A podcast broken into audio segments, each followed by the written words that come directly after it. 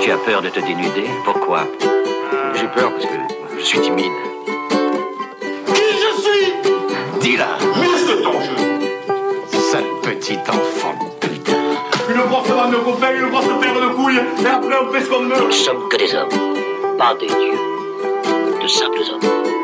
Tu vas avoir des déconvenus parce que t'es trop gentil. Bonjour, bienvenue sur Olega, le podcast où on dresse un portrait d'homme une fois tous les deux semaines. Je m'appelle Vincent, je suis votre hôte.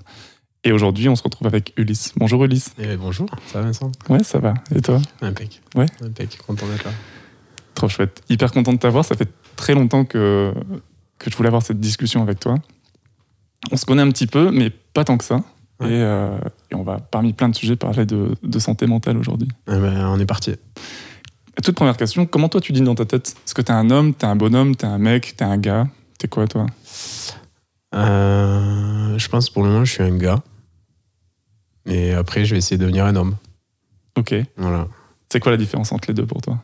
Alors, bah, du coup, j'ai travaillé un peu en amont. hein, tu te doutes bien, mais J'étais pitché sur ça juste. hein. Euh, du coup, euh, je pense qu'en fait, euh, un homme, ça vient avec le temps. En fait, c'est une notion d'expérience et de, de- d'expérience de vie, et que du coup, euh, euh, t'es un homme euh, un peu plus tard dans ta vie qu'à 26 ans, c'est-à-dire l'âge que j'ai là maintenant, quand en gros, euh, potentiellement, euh, t'as progressé entre guillemets dans pas mal de secteurs de ta vie, dans celui de la paternité, celui de l'indépendance financière, celui un peu de la sagesse aussi, tu vois. Et moi, je suis un jeune, je suis un jeune homme, un gars, quoi, pour le moment. Parce que là, t'as une autonomie financière ou pas Bah, là, ouais, là, ouais. Ouais. Là, depuis, euh, depuis un mois. Depuis un mois, autonomie financière et je sens un gap, en fait. Avant, j'étais étudiant, donc j'étais vraiment un, un jeune homme, mais là, je peux dire que maintenant, je suis un gars, quoi. Félicitations. Ouais, merci. ça, ça change tout. hein. Qu'est-ce que tu fais dans la vie toi? Et du coup, je suis interne en médecine en septième année, médecine générale, euh, depuis un mois. Voilà. Ok. Et un interne, du coup, c'est quoi? C'est Ah ouais, pour ceux qui savent pas, 1600, 1700 euros, un truc comme ça? C'est exactement 1600 euros net sans garde. Sachant qu'en plus, il y a des avantages en nature euh, qui sont nourris, logés. Donc en fait, c'est 1600 balles de, de pouvoir d'achat. Ok. Voilà. Et du coup, euh, quand tu passes euh, donc l'internat, pour ceux qui savent pas, j'imagine que ceux qui m'ont écouté savent pas forcément, c'est euh, la seconde phase des études de médecine, c'est de la septième année à la thèse. Sachant qu'avant c'est l'externat et que du coup là, les salaires, du moins quand moi je l'ai passé, euh, cet externat, c'était euh, 350 euros par mois en sixième année, avant c'était 300 euros en cinquième année, et du coup pour vivre c'est compliqué. Euh, surtout quand on vient d'un milieu qui est pas forcément ultra aisé. Donc ça veut dire emprunt. Et là, maintenant que j'ai mon indépendance financière, je peux dire que je suis un gars. euh, voilà. Ça, ça te pesait toi avant de pas avoir cette Ouais, indépendance? Carrément, je viens d'un milieu quand même assez. euh, pas un milieu. euh, Enfin, classe moyenne à inf. Et du coup. Ben, j'avais pas, surtout dans un milieu qui est assez élitiste avec euh, pas mal de, professions euh, pour les parents de mes copains de, de médecine, mes camarades qui sont euh, assez, enfin qui sont le haut du, le haut du panier des, professions, quoi, avec des salaires assez mirobolants des fois. Ben, tu peux faire un complexe par rapport à ça et, et tu peux avoir des difficultés à, à, su- à suivre le. Excuse-moi, repose la question, je suis perdu. Je me demandais quand, quand, quand ou comment ça t'avait pesé toi Ouais, ça, m'a- ça, m'a- pesait par rapport aux autres en fait. Ça m'a pesé par rapport aux autres dans le sens où je pouvais pas forcément les suivre dans les, dans les activités qu'ils voulaient faire ou, euh, voilà, ou même euh, dans, les, dans les dépenses au quotidien. quoi. C'est-à-dire que tu es obligé de dire non des fois quand euh, t'as pas forcément envie de dire non. Donc là, ça y est, Voilà, c'est bon, bah là c'est la régalade. là. Pour Noël c'est la fiesta, premier salaire il est passé. Euh, Non, non, vraiment ça change tout. Ça change tout.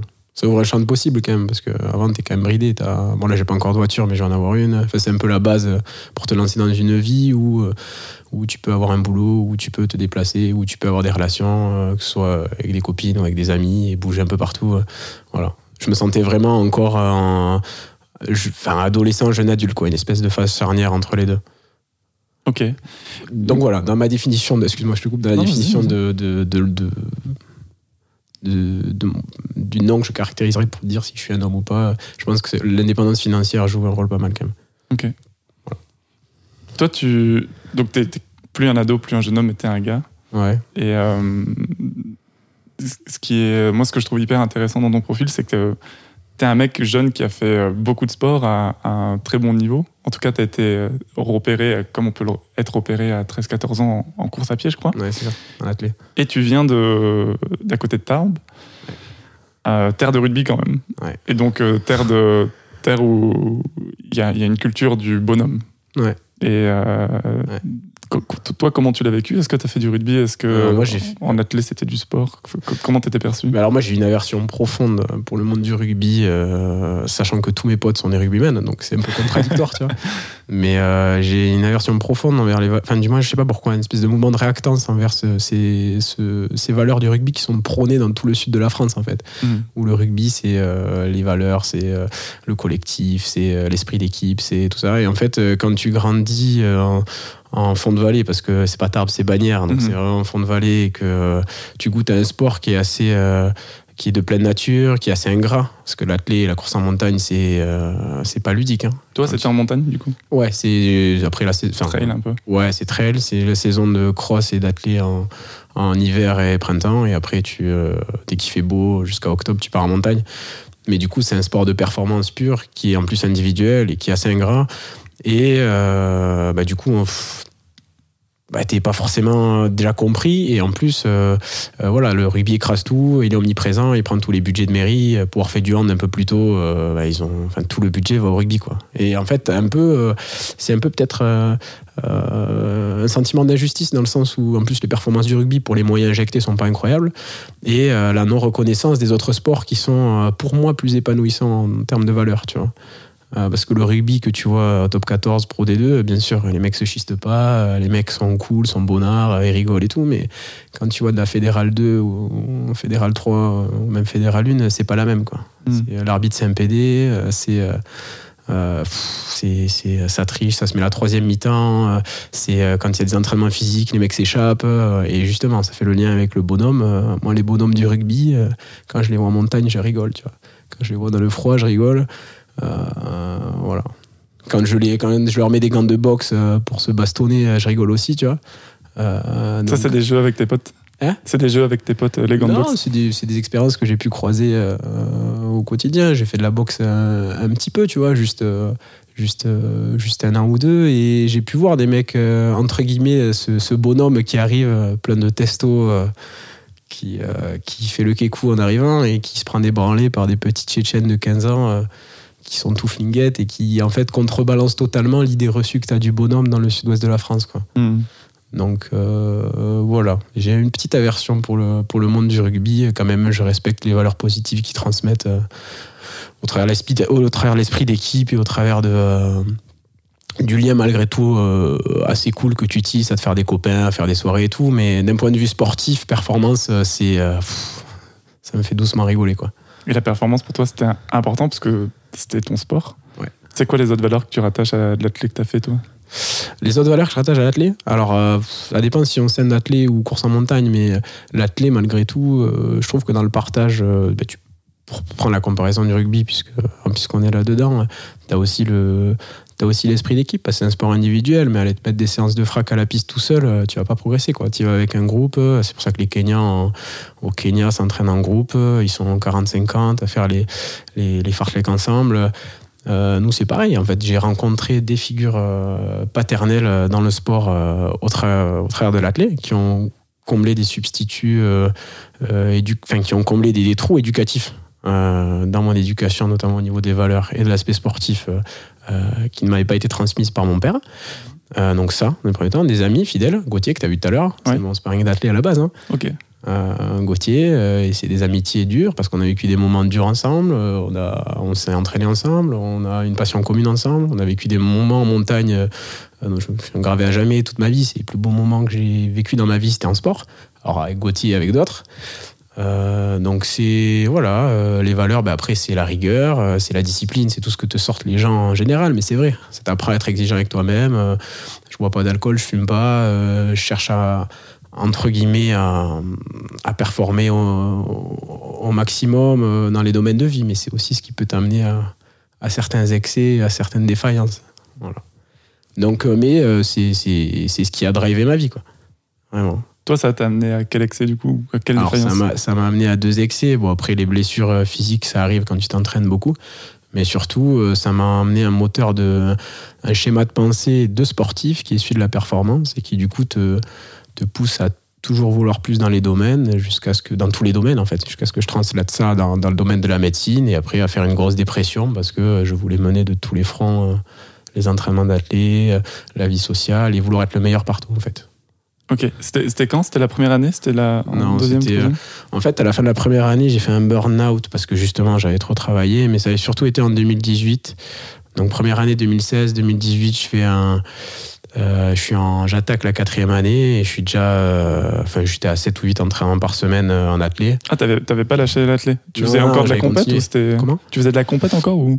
Et je faisais de la compète euh, et je faisais euh, des, des, alors compète euh, en compète officielle, mais aussi en dehors, quoi, faire des Mhm. défis. Donc pour ça, il faut que tu sois, faut que tu sois affûté. Et euh, puis après, voilà, la vie sociale. En fait, tu fais la compète dans tout. Et c'est ça un peu le. Je me suis un peu brûlé les ailes euh, avec cette mentalité sportive et à vouloir performer à tout prix, à vouloir euh, exceller dans tous les domaines, ce qui fait que je voulais faire la compète, être le meilleur dans le social, être le meilleur en athlète, être le meilleur en amour, être le meilleur en médecine. Et voilà, en 2018, ça, j'ai poussé un peu trop et, ça m'a bien fait rire. Ça veut dire quoi être le meilleur dans le social?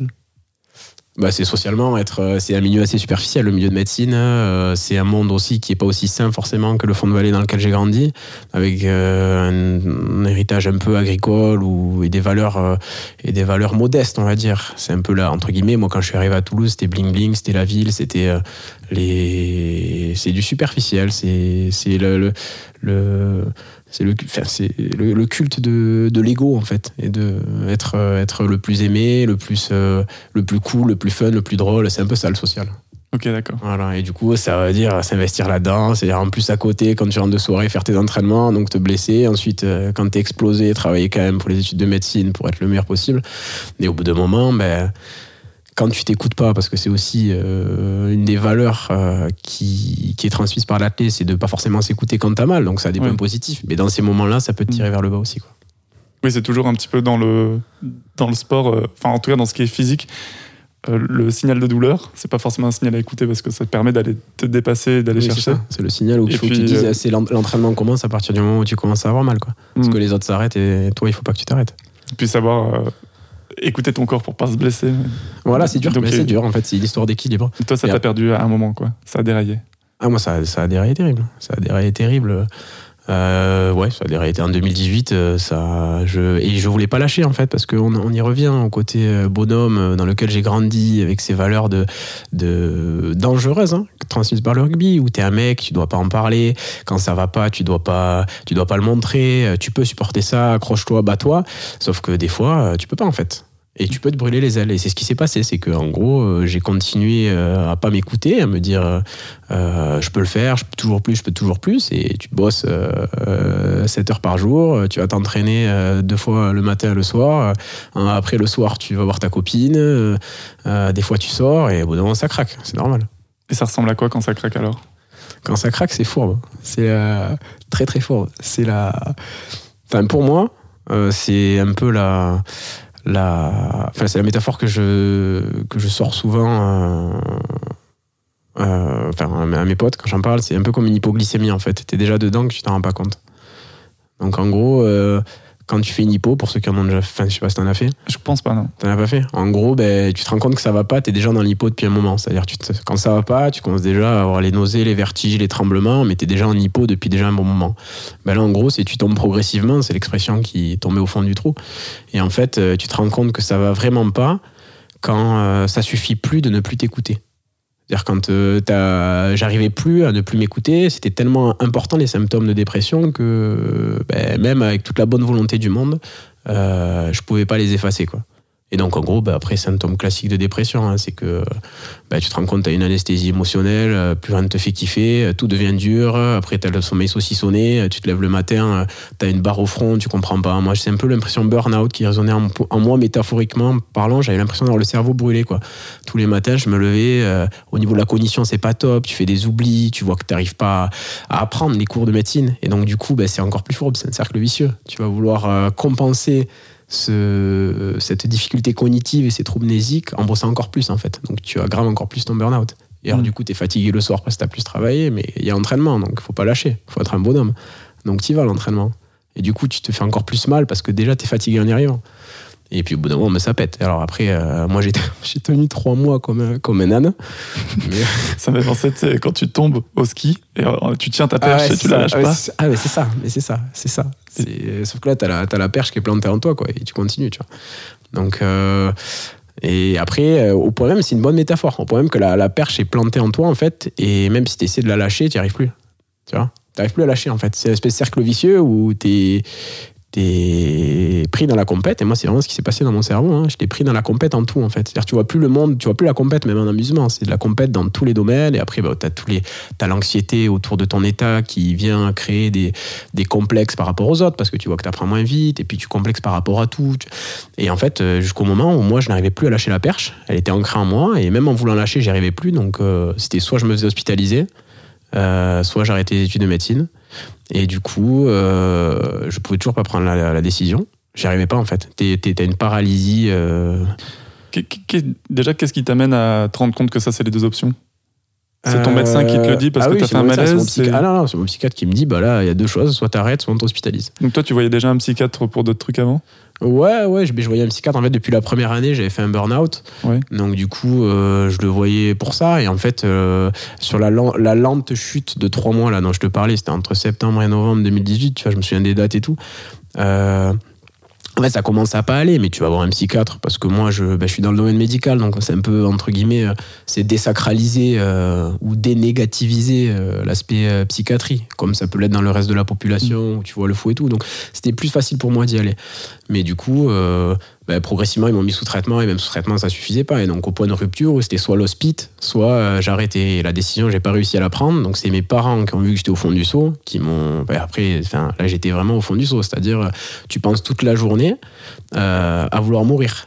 Tu vois sans, sans, euh, sans que ce soit négatif en fait. hein. Et Mhm. c'est là où j'ai compris pour les, pour les, pour les dépressifs que euh, c'était la dépression, c'est quelque chose de positif. C'est peut-être compliqué à le, le suicide est peut-être quelque chose de positif chez les dépressifs, c'est peut-être compliqué à comprendre parce que euh, en fait c'est l'arrêt des souffrances. C'est-à-dire que tu es dans Ouais. une telle souffrance permanente que euh, le suicide en soi est, euh, est- est la seule solution.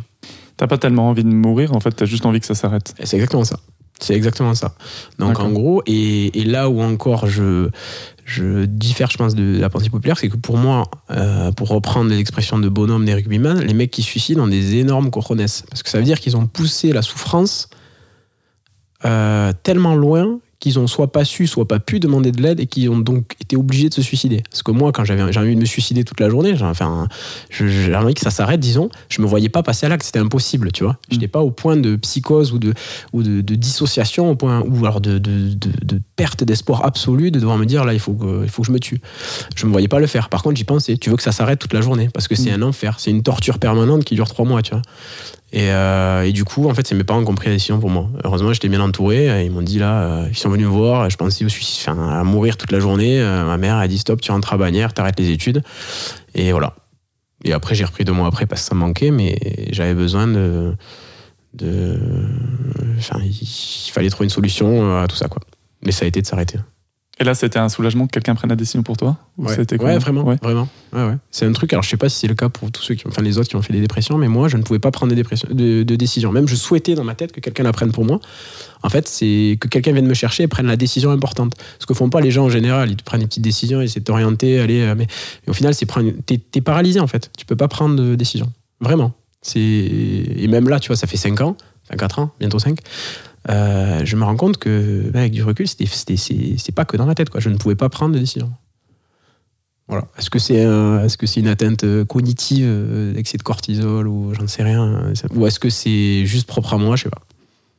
Ok. Et du coup, là, t'arrives à Bagnères et qu'est-ce qui Bah, se passe non, tu, non, tu- mais tu après- fais rien Genre, t'as bah là, une semaine où tu dors de- ils m'ont foutu un traitement de cheval. Ils m'ont mis. euh, J'ai un ami qui est psychiatre, je le citerai pas, mais qui m'a qui m'a sauvé la vie clairement, hein, parce que euh, il m'a foutu un traitement euh, pour les psychotiques du risperdal et ça a été magique. Du jour au lendemain, euh, ça m'a ça a stoppé toutes les tous les symptômes en fait.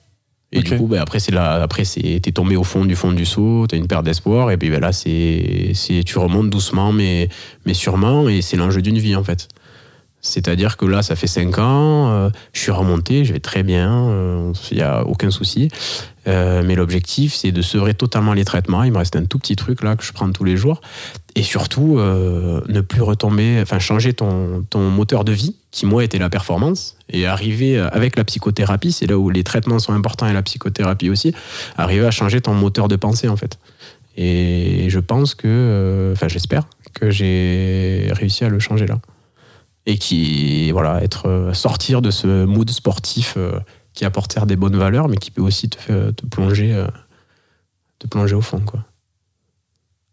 Sans totalement effacer ton identité, parce que là, quand je suis arrivé, euh, tu étais en pleine partie de ping-pong avec du coup, ton ami d'athlétisme Gauthier, Ah. et euh, hyper compétitif euh, Ah ouais, de- non, dans, dans ça- ces relations que tu as tissées autour du Ouais. sport de toute façon. Ça reste, mais c'est sain en fait, dans le sens où Ouais. euh, on veut gagner, mais tu vois, euh, c'est en- enfin, il y a- avec Gauthier, on se comprend beaucoup, tu vois, mais il y a de l'amour derrière ça, c'est de Mm. vouloir se faire progresser l'un l'autre. Et je sais que Gauthier est le moyen pour moi de me pousser euh, le plus possible, mais sainement en fait. C'est pas en complexant sur l'autre. C'est vraiment, on se tisse les deux vers l'autre. Ouais. Et tu vois, il a gagné le premier match, euh, bah, je vais en faire de suite un après, mais. Mais voilà, je sais pourquoi j'ai perdu, ça me fait beaucoup plus réfléchir, je vais pas complexer dessus, et le match après, je le gagne parce que tactiquement, j'ai, ça m'a fait évoluer en fait, de me prendre une branlée, une rouste sur, le, sur les trois premiers sets. Quoi. Ça me fait réfléchir ce que j'aurais pas fait avant. Avant, tu vois, euh, il y a un complexe qui se met en place, j'aurais pu euh, jouer toute la semaine pour le prendre la semaine d'après. C'est vrai Ah, Mais je pense que dans sa. Enfin, Gauthier, non, il est pas comme ça. Mais c'est là où j'apprends aussi de l'autre dans la, dans, la, dans la compétitivité, tu vois. C'est Et- positif. Et alors, euh, euh, quel est ton nouvel élan de vie? Par quoi tu as remplacé euh, la performance, Équilibre. l'équilibre Ouais, équilibre. Équilibre, c'est. bah, après, c'est. Là, je te répète juste ce que m'ont dit mes psychiatres et mes psychologues, mais ils te disent plein de choses. Et dans ce, cette psychothérapie, tu vas avoir des mots qui vont, te, qui vont résonner en toi ou qui vont te frapper. Et je trouve qu'équilibre, c'est pas mal. Je suis un mec qui est dans l'excès. donc, équilibre, c'est. C'est pas l'opposé, ce qui serait encore dans l'excès, mais c'est quelque chose de différent, en fait. C'est la troisième voie, tu sais. Tu Mhm. peux, euh, quand tu as un problème, euh, c'est soit tu vas dans, dans l'opposé, soit tu vas dans le sens du problème. Ben là, non, c'est une autre. Tu prends un autre chemin, quoi. C'est ce que j'ai appliqué aussi quand j'étais au fond de ma dépression et que j'avais les deux idées, c'est vouloir mourir ou vouloir vivre. Ben, Il y a toujours une autre option, voire des milliers d'options qui sont euh, ben, fais-toi aider. euh, euh, au final, fais au mieux euh, comme tu peux, soigne du gens avec toi-même. Plein de. C'est des mots qui résonnent, mais voilà. Donc là, c'est équilibre. Vraiment, ce que j'applique au quotidien, c'est un équilibre de vie. euh, euh, voilà, la semaine dernière, j'ai bossé 80 heures. La TCC, ça aide beaucoup. Je tiens à le dire. Enfin, moi, ça m'a beaucoup aidé. C'est quoi la TCC Thérapie cognitivo-comportementale. C'est une méthode psycho, de psychothérapie qui fait que tu analyses euh, tes schémas de pensée et comment est-ce qu'ils se, comment est-ce qu'ils se mettent en place, comment les accepter ou au contraire trouver des solutions à, à cela et pour ensuite les appliquer euh, au quotidien quand tu as des, des symptômes. Alors pour moi, c'est des symptômes anxieux, des symptômes dépressifs. Et ça aide énormément. Énormément, énormément. C'est, je pense, ce qui m'a le plus aidé. T'as t'as un cas concret là pour euh, illustrer? En TCC Ouais. Ouah, euh, un cas de TCC, ben voilà, c'est la troisième solution. La troisième solution, c'était mon schéma de pensée, c'était binaire, c'était oui, non. Là, tu te décales. Et Tu je me dis, décale, je me dis, y a dé- c'est tout con. Hein, c'est Qu'est-ce qu'il peut y avoir d'autre? T'as cette question qui arrive. Euh, en TCC. Ah, J'en ai pas qui me viennent. Non, mais je veux dire, euh, avant, c'était. T'as une situation et tu disais soit oui, soit non, et maintenant tu dis euh, est-ce qu'il y a une autre option Peut-être. Ouais, c'est ça. Ouais, Ouais. ouais, c'est ouais, exactement ça. Il y a, il y a une autre option en fait. C'est pas est-ce qu'il y en a une, c'est il y a une autre option. en fait. Ok. Et, c'est, euh, et ça rejoint le moteur, en fait, le moteur de pensée. C'est-à-dire que mon moteur de pensée, il est, com- il est binaire, oui, non, gagner, perdre. Ben non, au final, euh, tu peux aller en montagne. C'est pas obligé soit de te rentrer dedans, soit de fa- faire un entraînement de récup. Ça peut être tout simplement aller en montagne avec ta copine, prendre des photos. Enfin, c'est con, mais c'est. Mhm. c'est T'es dans une bulle de sportif quand tu fais du sport en compète. Et alors, moi, j'étais pas haut niveau, hein. j'étais à un niveau correct, tu vois, un niveau, je pense, régional. Mais. euh, mais quand même, c'était à rythmer ma vie à mon niveau, c'était mon investissement quotidien, et et t'es dans, une, t'es dans un, va- un, enfin, un- un vase clos, quoi. Donc Mm. en gros, c'est apprendre à le percer et avoir la vie différemment. Ou- Oui, et puis en plus, c'est une bulle. Enfin, comme tu dis, c'est Ah, c'est une que- bulle. comme c'est que ton quotidien. Et en plus, tu es en train de grandir. Ouais. Donc, tu n'as rien connu d'autre que Ouais. ça. Enfin.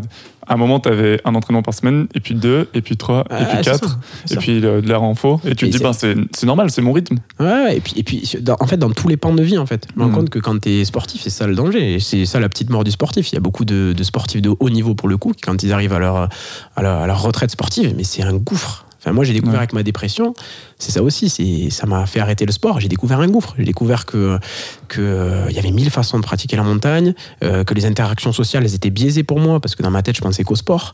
Euh, j'ai découvert, en fait, tu redécouvres la vie. Et je pense que c'est ça qui est aveuglant aussi, c'est Mm. que tu as un excès d'informations et de possibilités. Tu vois, j'allais jamais en soirée, donc du coup, forcément, tu es en dépression et en plus, sachant que tu jamais fait de soirée, tu vas en soirée, bah, tu as des complexes sociaux qui s'installent parce qu'au final, tu te rends compte que tu es allé en tant que sportif et là, tu n'as plus ce rôle de sportif. Euh, pff, t'es- j'étais pas un fêtard du tout. C'est difficile. Et Mm. du coup, tu complexes. Et si t'es en dépression, ça te fout encore plus au fond, tu vois. Ouais. Donc, euh, euh, voilà. Mais ça m'a appris à, à prendre Dieu. Excuse-moi, je sens que t'as de. Vas-y, dis-moi. Non, non, vas-y, vas-y. Ça m'a appris à, à penser plus aussi, à me décentraliser. Parce que t'es un gros égocentré. Quand t'es sportif, tu penses qu'à toi, à ton entraînement et à ta dose. Et du coup. euh, ben, plus redécouvrir ma famille, tu vois, redécouvrir mes potes. Ah, c'est marrant ce que tu dis, à avoir ma dose, comme si c'était une drogue euh, à aller chercher. C'est une hein. drogue de ouf. C'est une drogue de ouf. C'est une drogue de. C'est un anxiolytique déjà pour beaucoup de sportifs. C'est euh, c'est un refuge aussi pour beaucoup de sportifs. Et puis euh, quand tu te mets euh, tu te mets un gros frac et que tu te fais une séance de 400 et que tu arrives le soir et que tout est beau, tout est rose. Enfin t'es sous endorphine de dingue. C'est c'est une méga drogue. C'est une méga drogue. Mais une- entre guillemets une bonne drogue hein, si elle est même si elle est prise à, à haut niveau. Mais mais je pense que le plus dangereux en soi, c'est. Ouais, ça peut, comme toute addiction, t'amener à l'isolement et, et c'est pas bon. Et, et du coup, quand t'as arrêté, tu t'es rapproché de tes potes, de ta famille, t'as- tu les as découverts, redécouverts? Ouais. Ouais, et puis tu vois le monde différemment en fait. Tu le vois plus sous l'angle de ta bulle, enfin sous la perspective de ta bulle quoi. Toi, c'est c'est une famille de sportifs? Du tout. Du tout, du tout. Non, non. Mon frère, euh, pas sportif. Enfin, il a fait un peu comme moi, tu vois. Mm. Euh, ma mère. euh, euh, Un peu comme toi. pour- Attends, pas en bas là, non, c'est bon. quand tu dis il en a fait un peu comme moi, c'est genre plus de 3-4 entraînements par semaine ou c'est. Ah non, non, du tout. Ah non, non, mais quand j'étais petit, Ah oui, il a fait un peu comme moi. Il a fait, il a fait un peu de, il a fait un peu de hand, il a fait un peu de tennis, voilà. Mais non, non, non, bah un- c'est au sport comme on fait tous à l'école, euh, Mhm. un ou deux entraînements par semaine, enfin tous. Euh, ma mère euh, est sportive. euh, Si tu considères euh, que la plongée sous-marine euh, c'est un sport très physique, alors c'est un sport, hein, bien sûr, ça peut Mhm. l'être, mais euh, bon, c'est pas non plus. euh, voilà. Et mon père a fait du, un peu de rugby, il a couru un peu, mais euh, il n'est pas. euh, Enfin, il est plus du tout sportif, il est surtout artiste. Donc euh, voilà. Par contre, ma mamie était prof de sport. ouais. Ma mamie était prof de sport, euh, euh, mais sinon, non. Et ma tante. Ok. Ils sont décédés et que j'ai pas vraiment connu. Donc euh, Et pourquoi l'athlète Comment tu tombes dans l'athlète, toi? Euh, bah, c'est tout con. hein. Bon, après, je pense que j'étais, nourri de complexe aussi, mais c'est juste que je faisais à l'époque, euh, c'était à l'époque du collège, je faisais du tennis et du hand. Et euh, ben, en gros, j'arrivais pas à gagner le cross du collège. Je finissais toujours sur les places de merde à la quatrième, euh, troisième. Donc du coup, euh, ben, je me suis foutu à l'athlé, je l'ai gagné et, et ça part comme ça. quoi. Ok. Juste, c'est le côté compète. hein. Si tu fais de l'athlé en, gagner. com- si tu fais de l'athlé en compète, c'est pour gagner en fait. C'est là où je te disais tout à l'heure que c'est pas le côté ludique d'aller retrouver les copains et jouer au ballon euh, Mhm. euh, et faire des drops et se mettre une, euh, un lever de coude à la troisième mi-temps. Quoi.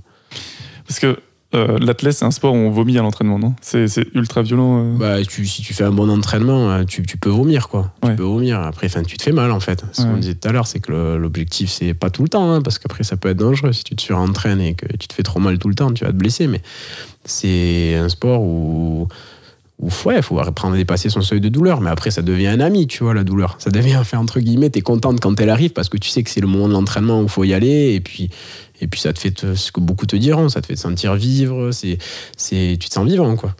Mais euh, c'est quoi ton rapport à la douleur, du coup, aujourd'hui? Peut-être dans ta sexualité ou je, sais, ou je sais pas, dans la vie en général? Alors, euh, sexualité, pas du tout, mais pas du tout SM, vraiment pas. Euh, dans la vie au quotidien, bah, après j'aime la douleur que il y a différents types de douleurs, tu vois, il y a la douleur de l'effort physique, mais c'est une douleur différente, par exemple, des- pour le coup des rugbyman qui se foutent des coups, ça je pourrais pas, tu vois. Genre ou alors encore pire, les footballeurs là, quand ils se mettent des grosses semelles dans les tibias, pour moi c'est c'est pour toujours reprendre l'expression des, des rugbyman, c'est des bien plus gros bonhommes que ça fait une douleur de chien, tu vois. Après, euh, voilà, moi j'aime la, j'aime la douleur, certains types de douleurs, tu vois. J'aime beaucoup le froid, qui pour moi, du coup, est dissocié de la douleur. Je kiffe me baigner dans l'eau froide.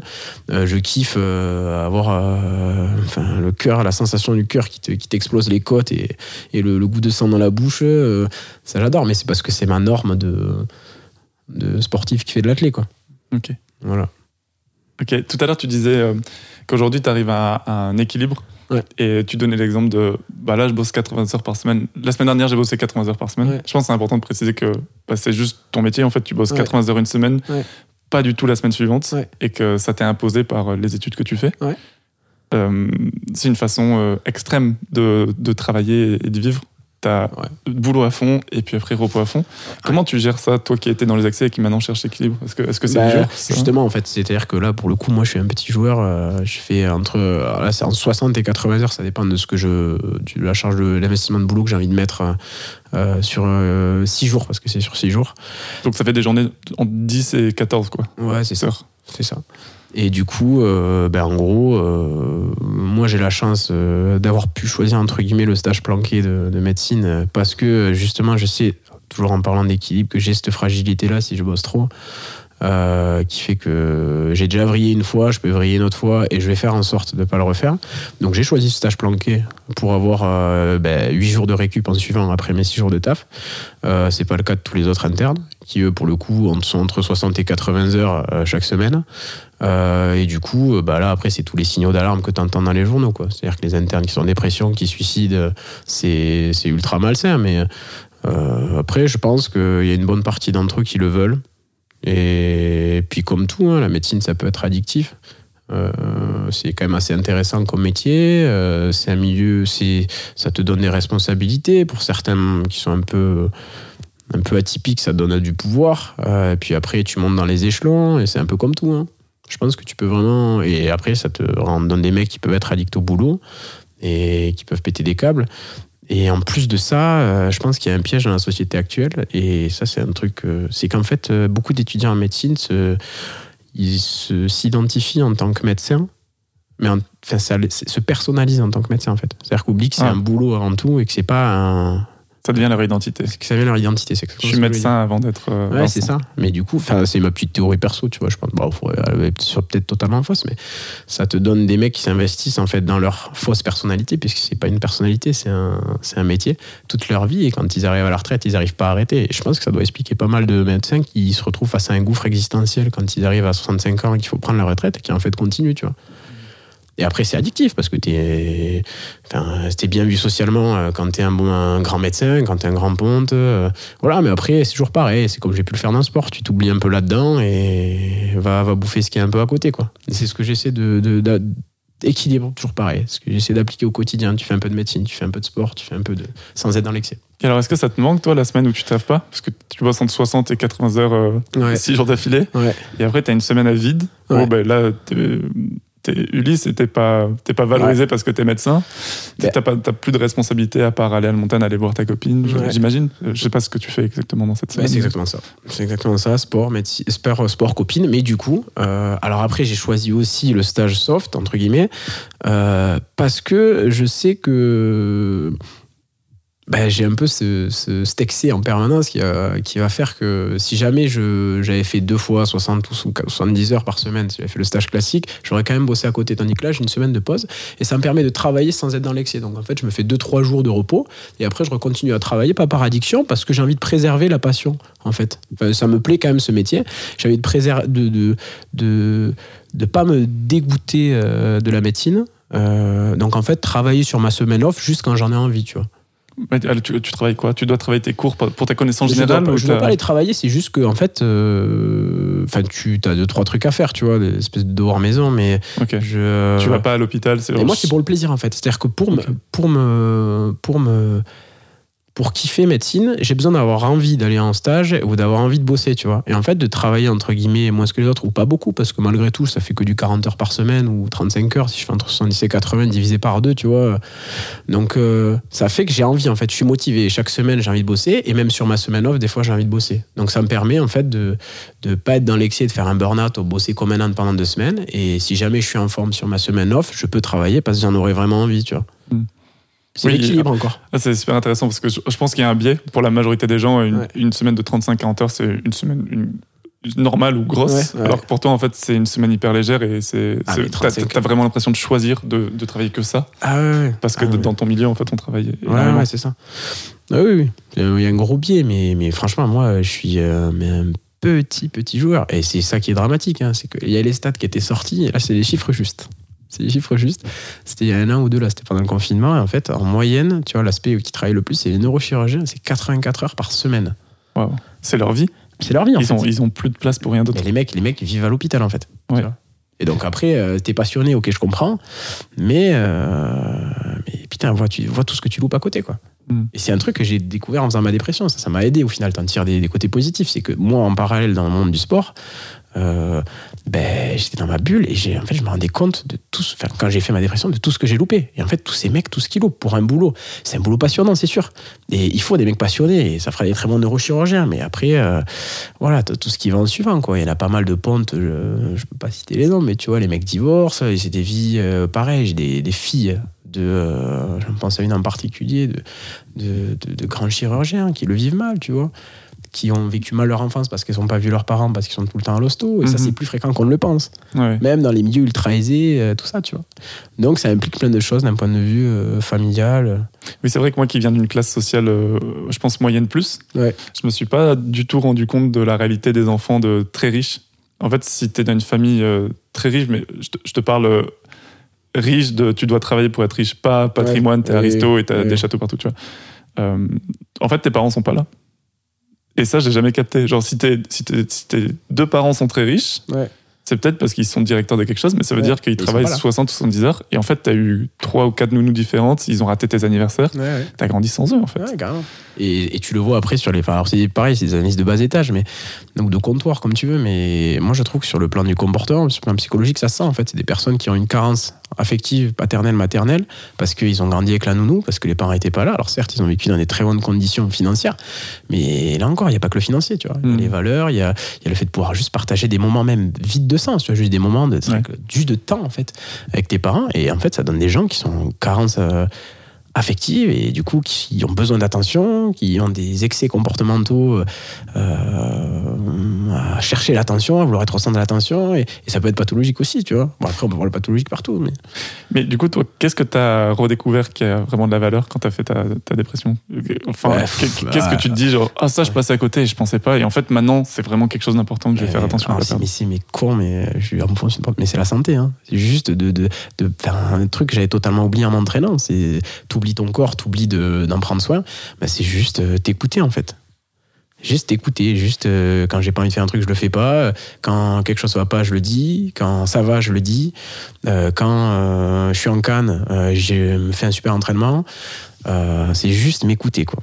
Je suis super curieux du coup de, si, de, de faire le parallèle avec la vie sexuelle. Ouais. Euh, moi, en tant que garçon, j'ai découvert hyper tard que j'avais le droit de dire non. J'avais Ouais. le droit de pas avoir envie de faire du sexe. Et de- Ouais. et il y a plein de fois où j'ai euh, fait du sexe avec des gens alors que je voulais pas. Mais juste parce que j'avais pas conscientisé que c'était OK de dire non. Ok. Et là, dans les mots que tu viens d'employer, il y a- il y, a vachement ce truc-là de m'écouter, de, pas- de, de faire que ce que j'ai envie de faire. Est-ce que toi aussi, tu- ça résonne cette expérience-là que je partage ou, Ah ou bah carrément, carrément. Mais moi, du coup, ça résonne en performance, en fait. en performance C'est-à-dire que ça résonne à vouloir parfait euh, euh, et parfait au pieu, tu vois. Mais ça, Ah, ok. Mais, Ok. mais parfait au pieu, entre guillemets. Alors, du coup, ça faisait kiffer les nanas, mais toi, tu te fais pas kiffer, en fait. Mm. Donc, On disait euh, la performance au lit et le fait que bah, toi, tu fais kiffer la fille, mais Ah, en mais attendant, tu tu, kiffes pas. tu kiffes Ouais. pas du tout. c'est exactement ça. C'est apprendre à t'écouter et apprendre surtout à savoir ce que t'aimes. Parce qu'on est, porno euh, éduqué, euh, enfin, c'est ridicule en fait quand tu vois le porno et quand tu découvres la vie réelle. Mais du coup, forcément, t'as tendance, surtout quand t'es dans la perf comme moi, à vouloir euh, ben, entre guillemets faire la même chose parce que tu vois que les nanas entre guillemets jouissent faussement sur Mm. le film porno. Et du coup, bon, Mais c'est ça le référentiel. ben, c'est ça. Tu dis, ah, Ouais, donc c'est comme ça, ok. C'est scandaleux, c'est scandaleux parce qu'au final, euh, ben, pendant, je te jure, hein, pendant depuis le premier rapport, euh, 17 ans jusqu'à, euh, je sais pas, 22, 23 ans, euh, ben, jusqu'à ma dépression en fait, Ouais. Euh, ça, c'était la perf quoi. C'est-à-dire la perf, perf, perf, perf, perf, euh, tenir, euh, euh, faire kiffer la meuf et tout, mais au dépend de ce que moi j'aimais. C'est-à-dire si, même des fois, comme tu dis, si j'avais pas envie, ben, je faisais quand même. Et t'avais pas envie, tu faisais quand même. Alors, il y en a qui fait, mais c'était nul. Et là, du, et même, et du coup, c'était souvent du sexe euh, ben, pornographique, tu vois. euh, et en fait, j'ai totalement changé avec cette redécouverte de moi-même par cette dépression. Et en fait, je me rends compte que j'aime le sexe ultra sensuel, tu vois. Ultra sensuel. euh, je dis non quand j'ai pas envie. Euh, L'important, c'est de communiquer avec ta copine. Euh, C'est chouette parce que du coup, t'as changé même ce que c'est le sexe. ouais, ouais. Genre, tu- c'est plus le même moment, c'est plus les- forcément les mêmes positions, Ah, ouais, tout change. Et plus de tendresse peut-être. Et, et les sensations, les orgasmes, tout change en fait. Puis après, c'est un parallèle avec la société qui est assez consumériste aussi. C'est que maintenant, je suis, je, prends le temps pour le sexe. euh, je suis pas à vouloir. euh, t'as aussi, bah, c'est un lien, c'est assez euh, peut-être masculin de vouloir être dans la performance quand t'en parles avec tes potes. Alors malheureusement, j'ai des potes pour pas mal qui sont assez euh, qui entre guillemets sont assez comment dire sont assez sur la même longueur d'onde que moi à ce niveau-là mais t'en as quand même beaucoup t'entends au quotidien c'est le nombre de nanas que t'as enfin, que t'as baisé euh, la durée que tu tiens la taille de ta bite euh, comment tu l'as prise euh, enfin tu vois c'est ça me fait doucement rire en fait maintenant qu'entre guillemets j'ai encore percé ma bulle euh, de c'est ça aussi être devenir un homme peut-être c'est une transition c'est quand tu perces les bulles progressives pour Ouais. gagner en sagesse tout au long de ta vie tu vois et notamment en sagesse sexuelle à, à, à apprendre ce qui te fait kiffer. Alors bien sûr que des fois j'ai envie de sexe animal, tu vois, bestial. Mais euh, j'ai identifié que ce que j'aime, c'est le sexe sensuel et, euh, et voilà. Et je l'assume en fait. Tu vois? Enfin, je l'assume. pourquoi il y a besoin de l'assumer? Parce que c'est. Ben, j'ai une image bonhomme, c'est pas ça. hein. Quand en fait, tu, Mm. j'imagine toi aussi qui été dans un monde rugbyman, euh, euh, le sexe sensuel, euh, c'est pas associé à l'image de bonhomme, d'homme, tout ce que tu veux. Tout comme peut l'être le sexe anal, euh, tout comme peuvent l'être plein de pratiques sexuelles en fait. J'imagine que ça change avec l'âge. Parce que du coup, moi, j'étais dans le rugby jusqu'à ce Ouais. que j'ai 17 ans. Et là, effectivement, je pense que c'était les premières fois, c'est Ah, il l'a fait, il a. Waouh, Ouais. tu vois. Ouais.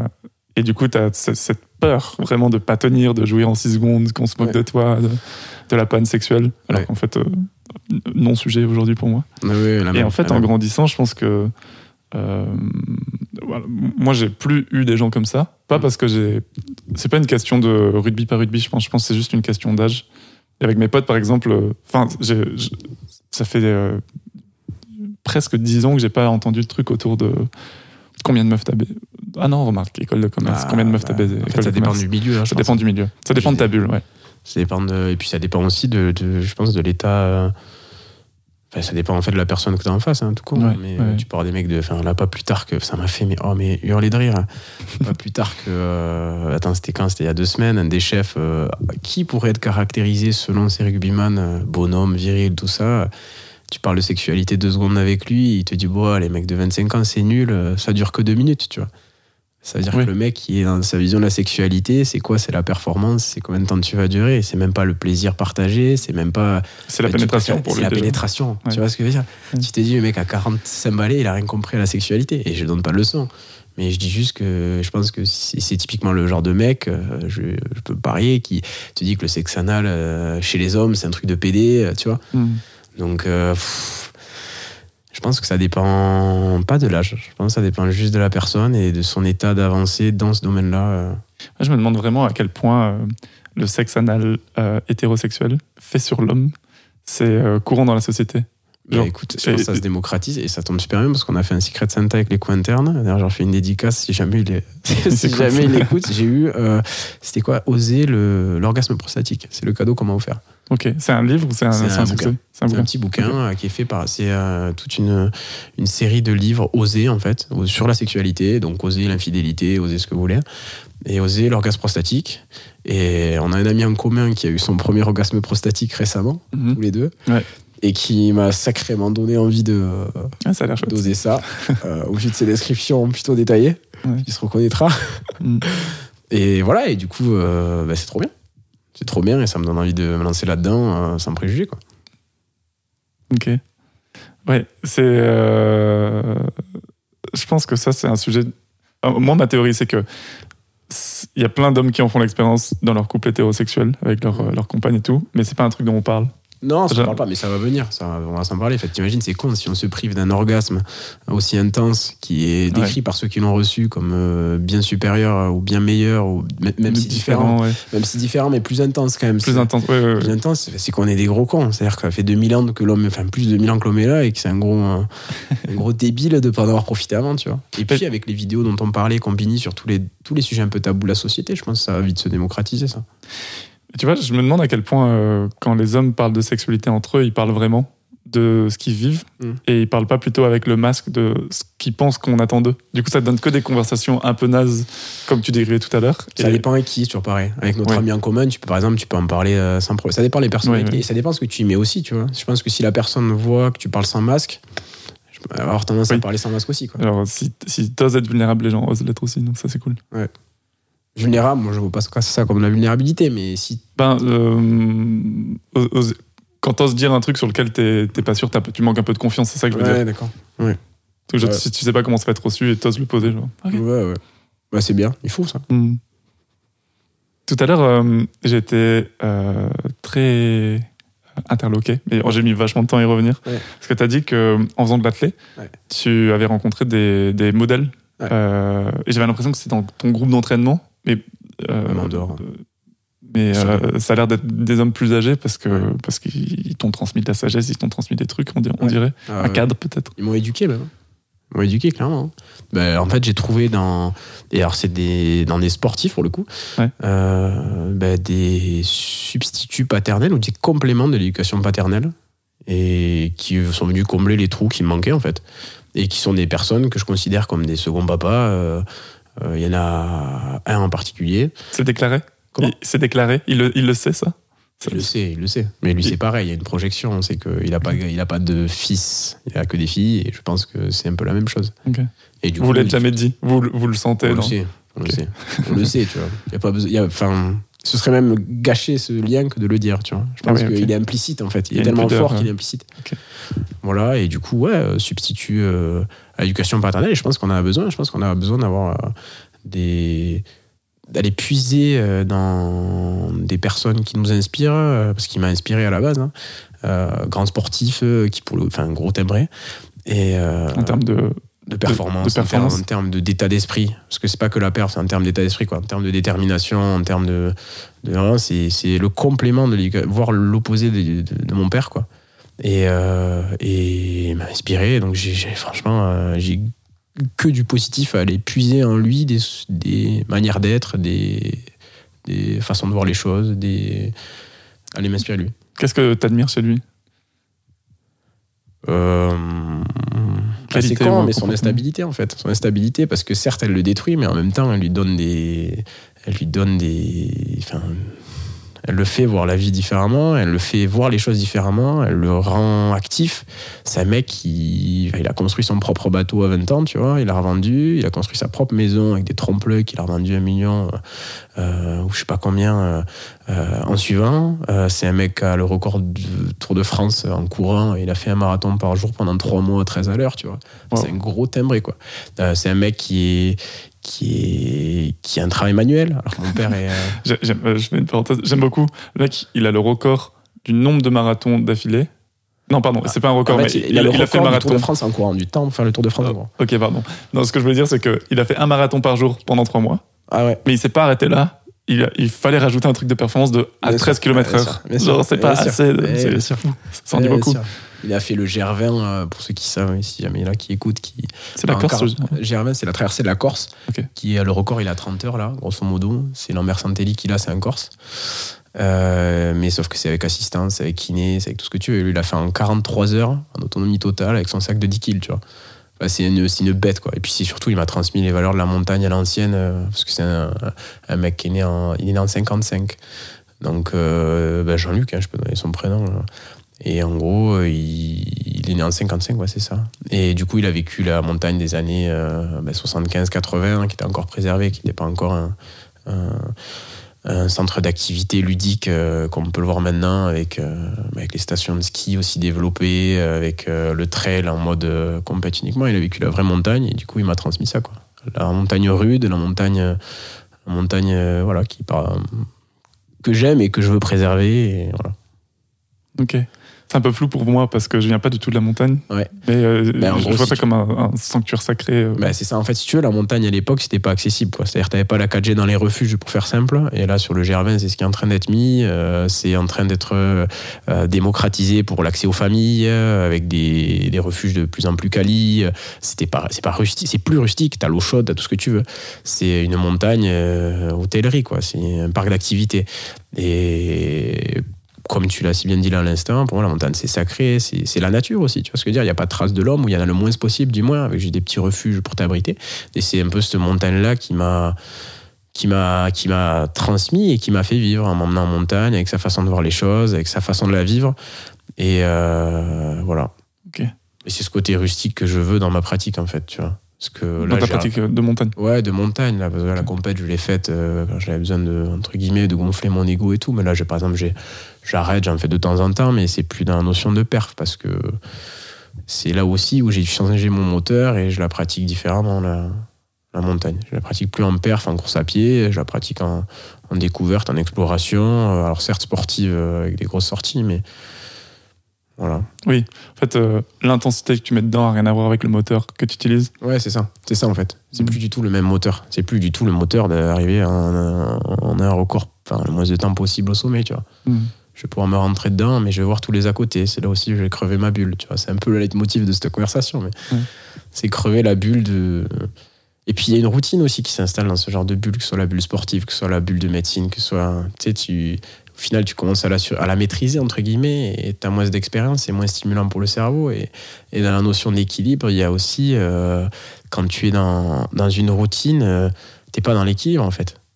Et quand tu es dans la Oui. nouvelle expérience permanente, t'es pas dans l'équilibre non plus. Donc, ouais, je crois que la routine, c'est un, c'est un train qui passe et qui passe et qui passe. Mm. Et euh, ça te permet d'atteindre des objectifs. Si elle est, si elle est pas, si dans ta routine il n'y a pas ce qui fait que tu tombes sur ton équilibre, Mm. tu peux t'en éloigner. Ouais, j'ai mis, longtemps à trouver euh, ce qui fait mon équilibre dans ma, dans ma routine. Je suis d'accord.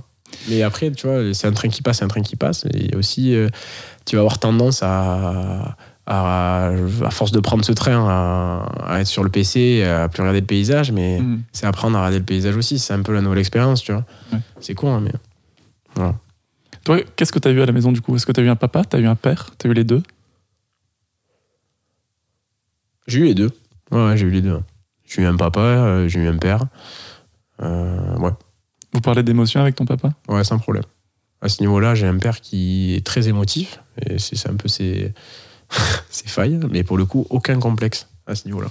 Euh, Et d'ailleurs, c'est celui qui m'a été le plus. Enfin, c'est c'est la personne qui a été la, la plus là pour moi quand j'ai fait ma dépression. ouais. Parce que euh, aucun tabou. Et c'est le, le- enfin, c'est en ça qu'il est génial. hein.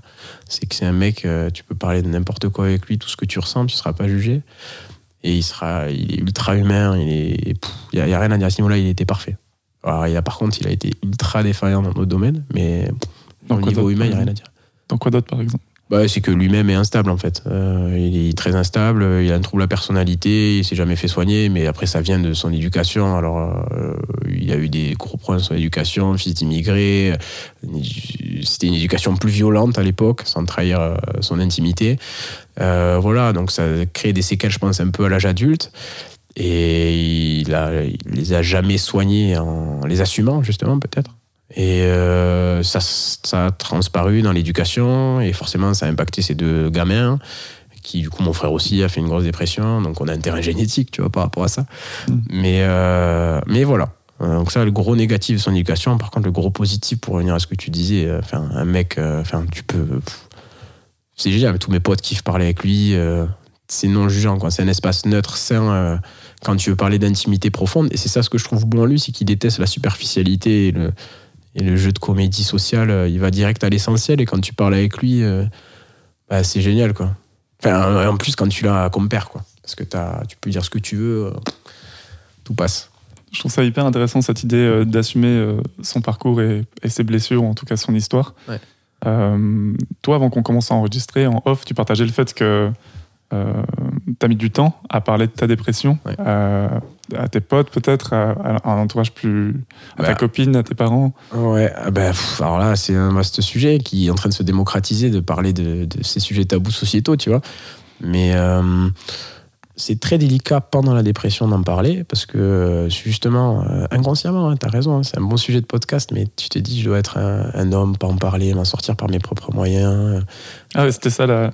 Bah, Un peu truc de ça. C'est masculinité. difficile de demander de l'aide en fait. C'est di- c'est difficile de lâcher prise tout court, hein, de dire ça va pas, j'ai besoin d'aide. C'est compliqué. C'est très compliqué, d'autant plus quand tu es en paralysie, j'appelle comme ça paralysie cérébrale, où tu n'arrives pas à faire de choix, tu vois. Ouais. Donc, euh, et puis, tu as peur de te faire juger, tu es susceptible, donc chaque jugement peut être accentué par l'anxiété que tu as, qui est le symptôme même de la dépression. Donc ça peut te foutre mal, donc t'es- c'est très difficile. Tu nages à vue, enfin tu navigues à vue. Donc en fait, euh, répète-moi la question. Tu, tu l'as, tu l'as assumé auprès de qui en premier voilà, donc en Tes fait, potes? ouais, voilà. Donc en fait, pour assumer, euh, le premier, bah, ça a été mon père, mais je leur ai dit au bout, enfin, au bout, de, de plusieurs mois, tu vois, genre au moins au bout de deux mois, quoi. Donc euh, tu caches au début, en fait, dans une espèce de faux semblant où tu veux pas montrer que t'es en déprime, parce qu'il y a un tabou social autour de ça, parce que c'est mal vu, et en fait, euh, parce que les gens ont peur, en fait, autour de toi. Donc ceux qui réagissent mal, ils ont peur, et ceux qui en ont déjà fait, en fait, au contraire, ils vont voir qu'une seule chose, parce qu'ils ont vécu ces émotions-là, c'est t'aider. Donc mon père été ultra compréhensif sur ça. Alors c'était absurde pour lui, hein. une dépression, c'est très compliqué à comprendre quand tu l'as pas vécu. Euh, c'est abstrait. hein. Et du coup, lui, il a, il a cherché à comprendre, il m'a beaucoup aidé. Et du coup, j'en ai parlé dans un premier temps à mon père, à ma mère, du coup aussi forcément, euh, qui a été mise au courant. Euh, et après, ça va progressivement, en fait. T'en parles à tes potes les plus intimes, mon autre pote en commun notamment, Gauthier que tu as vu tout à l'heure. Et en fait, dans le processus de guérison, je pense qu'en parler, c'est le stade ultime, en fait. C'est le stade où, où très souvent, comme c'est le cas pour moi là, quand je t'en parle maintenant, c'est que c'est, je me sens guéri, en fait. Je me sens en rémission, on va dire. Et du coup, j'en parle sans problème, voire je pense que ça peut avoir une utilité si jamais il y a un mec qui m'écoute qui fait une dépression là, tu vois. Et, euh, et ça me permet de l'assumer en fait pleinement. Et, et, et voilà, en fait, ça me fait ni chaud ni froid d'en parler, tu vois. Je pense que juste que le seul truc, c'est que ça peut juste être bénéfique à quelqu'un, donc c'est trop con de le garder. Et, et sachant que c'est quand même euh, 10 à 15% de la population qui fait une dépression dans sa vie, tu vois. Oui, ça fait du monde. Bah ouais, ça fait du monde, quoi. Et c'est fou que c'est fou que ça se libère la parole que depuis, je sais pas, 5-10 ans, tu vois, sur ça. Hmm. Et sur ces métiers, forcément, tu vois. On fait le lien avec ton métier, euh, psychothérapeute, ou alors que ce soit psychiatre ou psychologue, psychanalyse, psycho, ce que tu veux. C'est des métiers, euh, on a tous besoin d'aide à un moment donné, et si on pouvait y aller directement sans préjugés, euh, ça ferait gagner beaucoup d'argent à la Sécu, beaucoup de temps aux gens, euh, ça ferait beaucoup de souffrance en moins. On a tout à y gagner, donc c'est pour ça aussi, tu vois, que quand tu me demandes de parler de ça, j'en parle sans problème et avec plaisir. Trop bien. Ouais, c'est hyper fort. Moi, je trouve que maintenant, ça soit possible de l'assumer et de l'assumer Ouais, sur le moment, c'était un pas peu- la même. hein. Un peu publiquement en plus. Ouais. Ouais, franchement, rien à foutre. hein. C'est ça aussi, tu vois, faut en avoir rien à foutre, hein, des choses. C'est important. Ça concerne que moi et je serais content, tu vois, si sur euh, tous ceux qui, j'en sais rien, même sur euh, tous ceux qui écoutent, ou même si mes potes, tu vois, je pense qu'il y a des potes qui le savent, qui sont, ils ont jamais osé m'en parler, tu vois. Viens m'en parler, mec. Au contraire, avec plaisir que je serais, je serais content de partager mon intimité euh, à cœur ouvert. Enfin, ça va rien changer, en fait. Au contraire, tu vois, tu seras dans la confidence. Si jamais un jour je fais une récidive ou si jamais toi un jour t'es mal, tu viendras m'en parler et on va s'aider, quoi. C'est humain aussi, hein hmm. tu vois de pas vouloir être dans ton coin euh, sectorisé euh, de s'ouvrir à l'autre tu vois et on a peur maintenant Moi, j'ai l'impression que c'est le truc le plus précieux que j'ai découvert de ma vie. C'est euh, si je suis mal à l'aise avec un sujet, le fait de l'assumer, euh, au moins dans mon cercle de potes, direct. Euh, ça tue la honte. Mm. Ça tue une grosse partie de la culpabilité. Mm. Et c'est plus simple d'avancer. Et il y a plein de sujets où, euh, dans ma vie, j'ai paniqué. Tu vois, genre la, pr- la première fois que j'ai pas réussi à bander avec une fille, bah, j'ai mis fin à la relation. Et vraiment, j'étais là, genre, ok, on arrête. Et en fait, je me suis privé de quelqu'un de- de- Ouais. d'exceptionnel, tu vois, pour, pour l'avoir vu évoluer plus tard, cette personne trop chouette. Et, euh, et c'est trop bien de se dire que ben, sur ça, sur la santé mentale, sur euh, l'orientation quand on est perdu, tu sais, genre tous les trucs sur lesquels t'es es mal à l'aise, le fait d'en parler à tes potes, déjà, ça te libère toi d'un poids. Mais en plus, euh, peut-être pas de suite, mais quelques mois plus tard ou quelques années plus tard, ça ouvre des portes. Et là, j'ai plein de potes aujourd'hui qui viennent me voir sur des sujets euh, intimes Mm. euh, de sexualité, par exemple, tu vois. Parce qu'il Ouais. parce que il y a déjà eu un moment où moi je me suis livré sur ce sujet. Donc ça, ça crée un espace. Mais c'est la communication. On est fermé à la communication. On est de plus en plus fermé. Du moins, on est, on est ouvert à la communication superficielle et moins à la communication profonde, intéressante. Ce qui fait, chaque être, ce qui fait chacun d'entre nous, tu vois. C'est ça que tu vas tirer de l'autre. C'est pas, euh, c'est Mm. pas la, la vanne qui va te sortir, euh, même si les vannes, c'est bonnard et l'humour, c'est important, Ouais. tu vois. Mais, mais c'est ce qui, en, en tant que construction d'homme, tu vois. Là, c'est le bon terme. Sur ta vie, c'est ça qui va t'enrichir. Et pour rebondir sur ce que tu disais, euh, moi, ce que je, ce que j'aurais aimé qu'on me dise, tu vois, pendant ma dépression, c'est et que je dis maintenant à mes potes qui vont pas bien quand ils ont du mal à parler d'un sujet comme ça, qui est important pour eux, c'est mec, euh, si vraiment on est amis tous les deux, si c'était l'inverse, si c'est par exemple toi qui venais me parler, euh, passer un truc qui te fait chier ou que t'es mal, mais le premier truc, je vais être trop content de t'aider en fait. Alors qu'en fait, donc le blocage, il est individuel. Il est de se dire, euh, putain, je vais le faire chier, je vais le gêner, ça va le saouler. Alors pas du tout. Mon pote, moi, il va pas bien. Enfin, en tout cas, c'est ma vision des choses. Il peut venir 40 000 fois. Bon, au bout de la 30 millième, je vais en avoir un peu marre, tu vois. Je vais lui dire, mais c'est pas un problème. Mm. En fait, justement, il faut en parler à l'autre. L'autre, il est là pour t'aider. C'est ton pote, c'est ton, enfin, tu vis avec lui tout le temps, c'est ton ami. et, Enfin, c'est gratifiant pour lui de que tu te confies à lui et pour en plus, il peut t'aider à trouver des solutions pour aller mieux. Tu diras oui mille fois s'il vient te demander de l'aide. Donc pourquoi toi, tu te l'autorises pas Pourquoi tu tu te prives? Bah, C'est con, mais moi, on l'a pas dit ça, tu vois. Hmm. Et c'est important. Et demander de l'aide, en fait, ça te fait, ça te fait gagner juste du temps, en fait. Ça te fait diminuer le taux de souffrance, ça te fait aller plus vite, ça te fait grandir plus vite, ça te fait tisser des liens. C'est la base. Et des moments de kiff, euh, ça te débloque des moments de kiff avec tes potes aussi. Mais carrément. Puis ça tisse un lien. Enfin, par exemple, notre ami en commun, ben, c'est enfin, le pote, euh, je connais son intimité psychique. Tu vois, c'est beau aussi de te dire que tu connais Mm. l'intimité psychique de quelqu'un, tu le connais tel qu'il est vraiment parce qu'il veut te montrer de lui, tu vois. C'est ça qui est riche, en fait. Et c'est en ça que ça fait une amitié. Il me sait, mais maintenant, maintenant, on se sent, on se sait. Il sait quand je suis pas bien, tu vois. Quand lui, il est pas bien, quand il est pas à l'aise avec un sujet. euh, Voilà. Alors, bien sûr, cette confiance, faut pas la trahir, tu vois. Mais moi, je trouve que c'est ça qui m'intéresse dans les gens Hmm. en général, tu vois. Et c'est ça aussi qui est déterminant de savoir si t'es un homme et plus, plus que ta force physique ou ce que tu veux, savoir assumer tes plus grosses fêlures, tes plus grosses blessures et en parler, euh, parler ouvertement, tu vois. C'est carrément un, un cheval de bataille pour moi. J'ai l'impression que grandir, c'est euh, ça. C'est euh, être capable de, de partager de, de l'intime avec ses copains, de, des émotions, de dire. Mm. Et euh, il y a une expression que j'aime trop. C'est l'enjeu, c'est de devenir un, un homme vrai plutôt qu'un vrai homme. Ouais, attends deux secondes, parce que là, faut que je réfléchisse. Genre, non, Ouais. genre, tu sais, genre, des fois on dit, ouais, ça c'est pas un truc de vrai mec, c'est pas un- genre le bonhomme, le vrai mec, tu vois. Et je trouve qu'un homme vrai, un homme authentique, c'est euh, c'est ça qu'on vise en fait. Bah ouais. Un homme ou une femme, tu vois. mais- Ouais, carrément. Être au plus proche de ce que tu es vraiment, et Ouais. pas ce qu'attendent les gens de toi ou ce qu'attend la société de toi. C'est ça, en fait. C'est la justesse, en fait, autour de ce- tes désirs, autour de ce que tu es, autour de, de comment tu te connais. C'est le juste, tu vois. Et ce qui était dur pour moi longtemps, c'est de me demander euh, comment communiquer. Mm. Et les, les deux phrases qui m'ont euh, le plus servi, c'est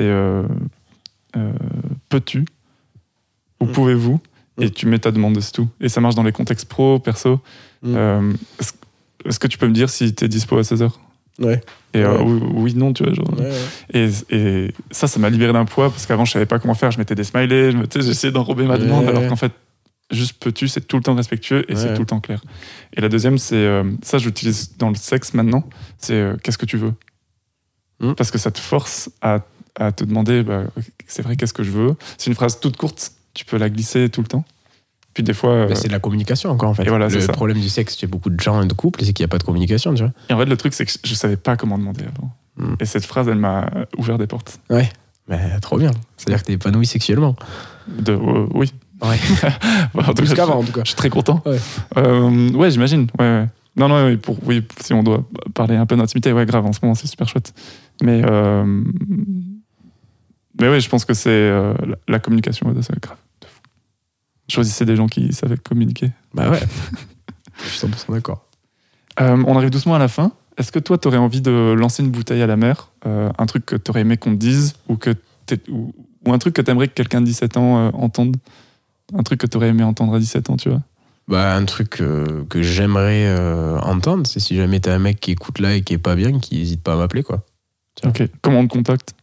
Bah, sur Insta ou sur, euh, ou sur Facebook, c'est Ulysse Olivares.